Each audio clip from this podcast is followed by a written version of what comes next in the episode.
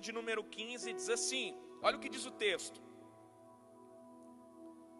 Então disse Esther que tornassem a dizer a Mardoqueu: Vai, ajunta todos os judeus que se acharem em Suzã, e jejuai por mim, não comais e nem bebais por três dias, nem dia e nem noite.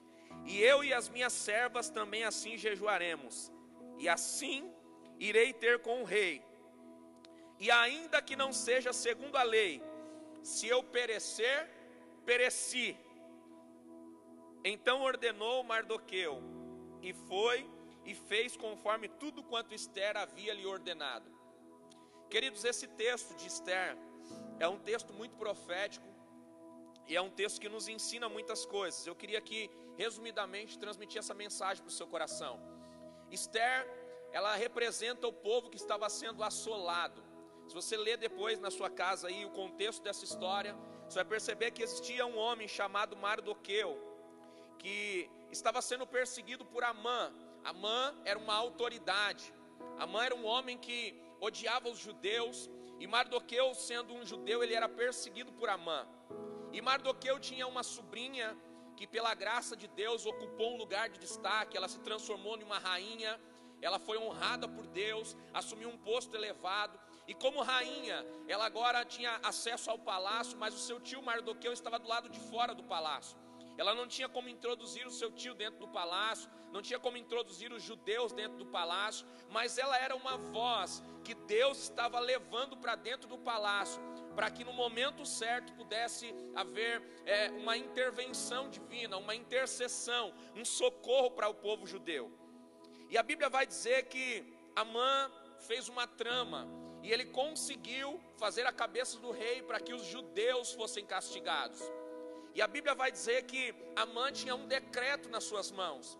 Ele tinha um documento assinado, ele tinha um decreto que já estava determinado para o povo judeu. E qual era esse decreto? Esse decreto dizia que todos os judeus iriam perder a sua vida.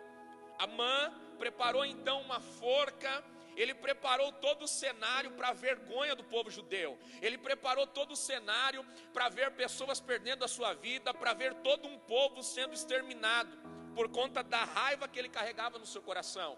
Amã, querido, nesse texto, ele simboliza o adversário das nossas almas.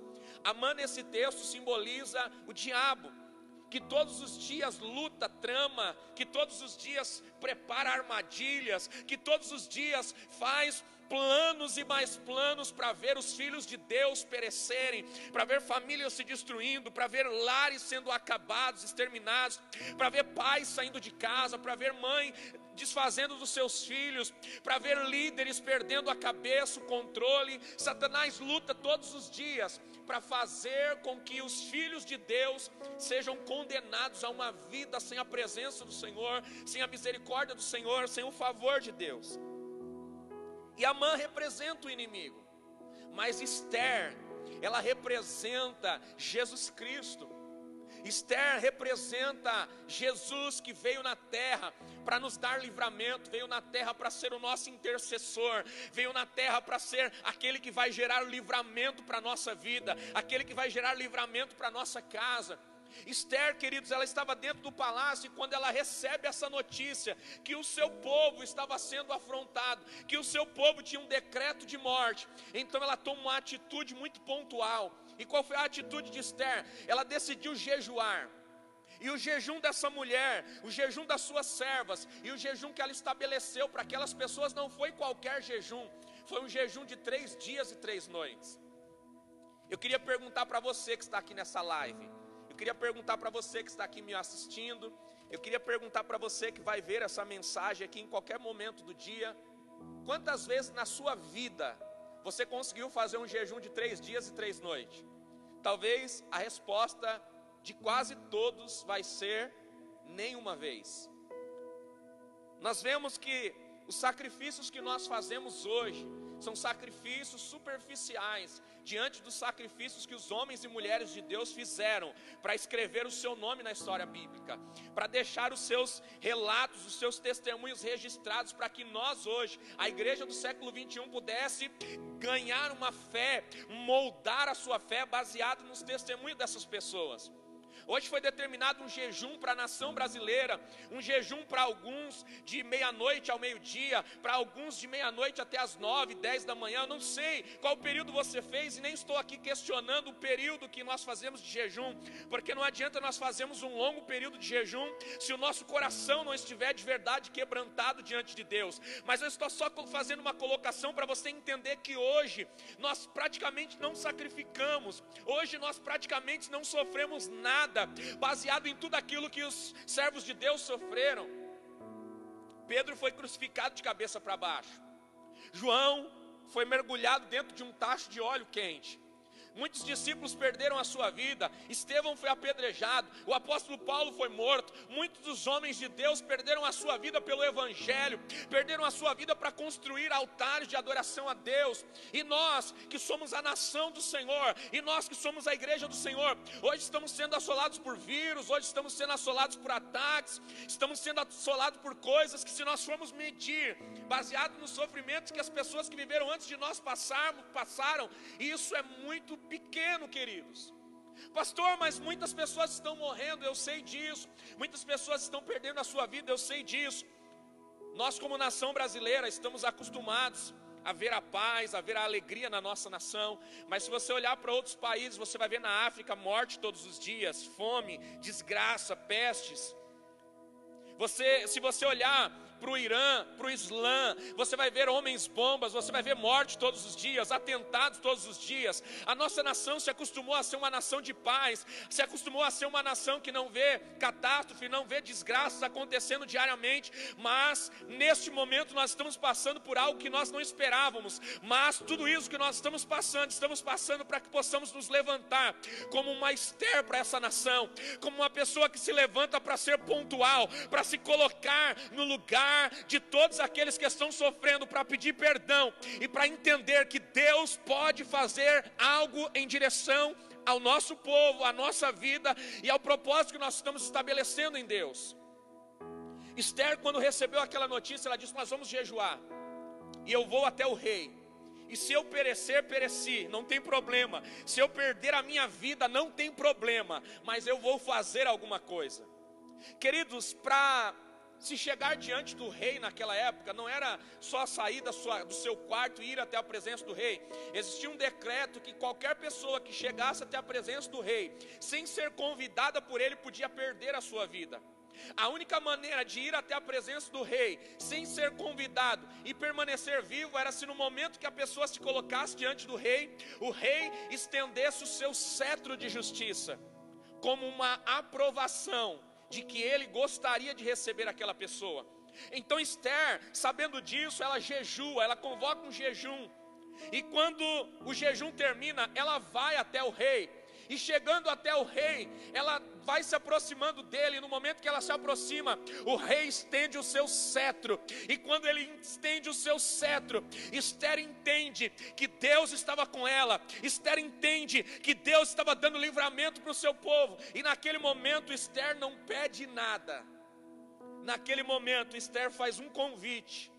E ela diz: Rei, se parecer bem ao Senhor, eu gostaria de te convidar para um banquete. E eu gostaria também que você levasse o seu capitão Amã, leva ele para o banquete. Queridos, a palavra do Senhor diz que se nós somos filhos de Deus, nós precisamos aprender a servir os nossos inimigos. Se nós somos filhos de Deus, nós precisamos aprender a dar a outra face. Nós não estamos acostumados com isso.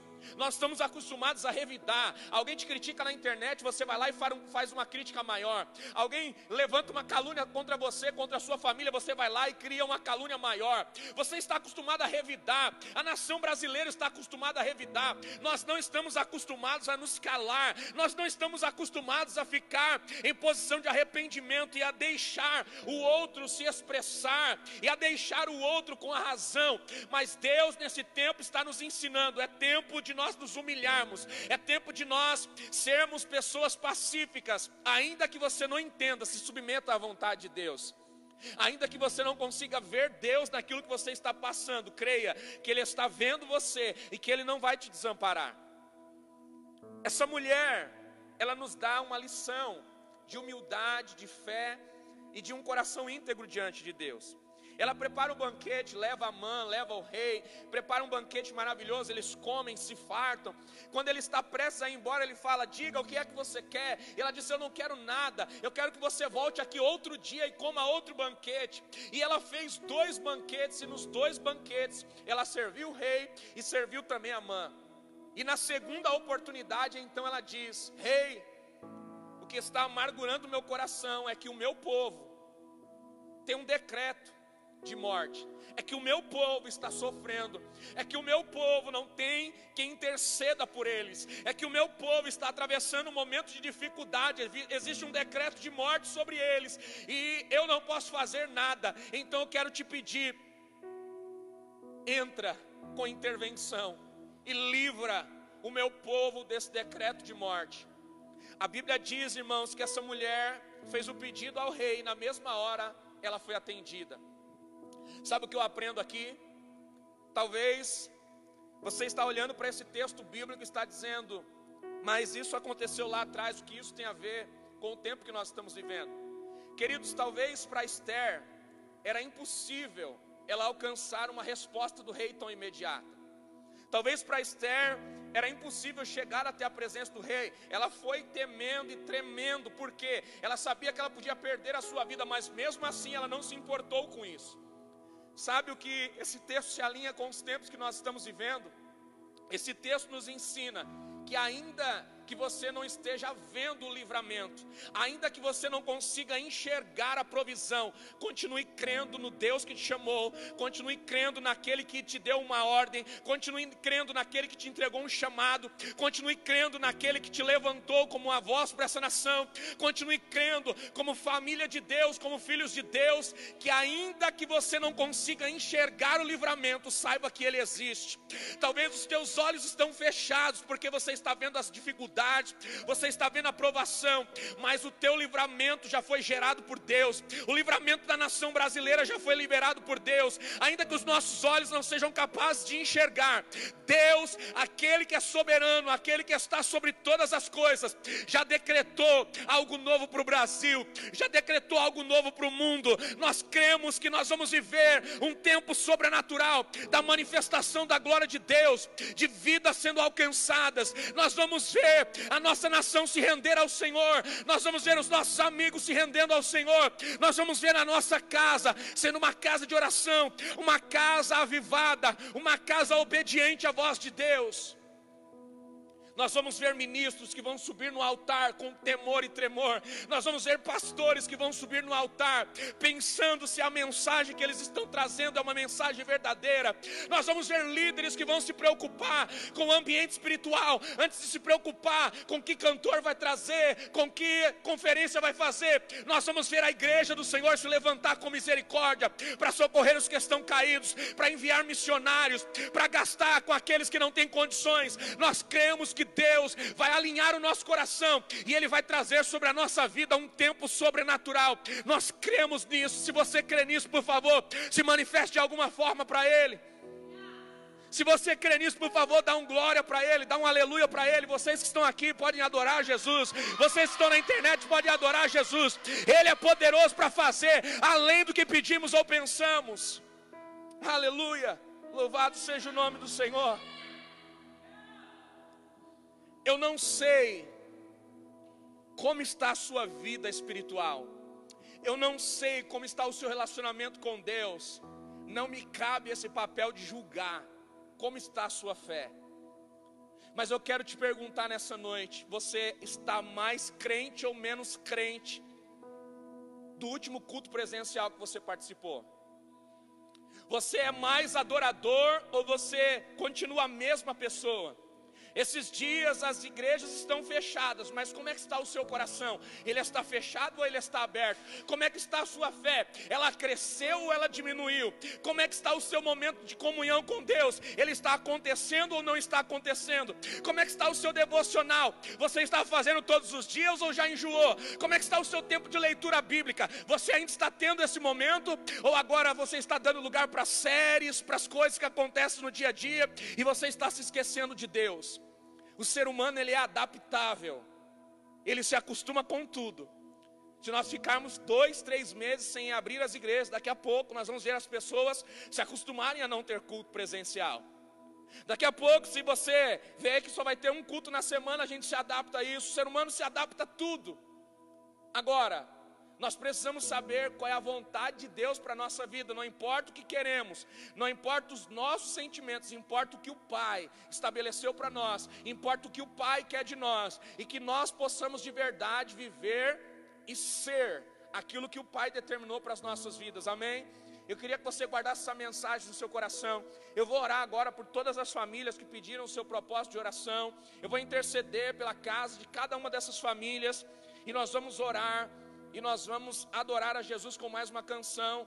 E no nome de Jesus, nós vamos crer que essa semana será uma semana de boas novas, será uma semana de boas notícias no nome de Jesus. Esta semana será uma semana gospel.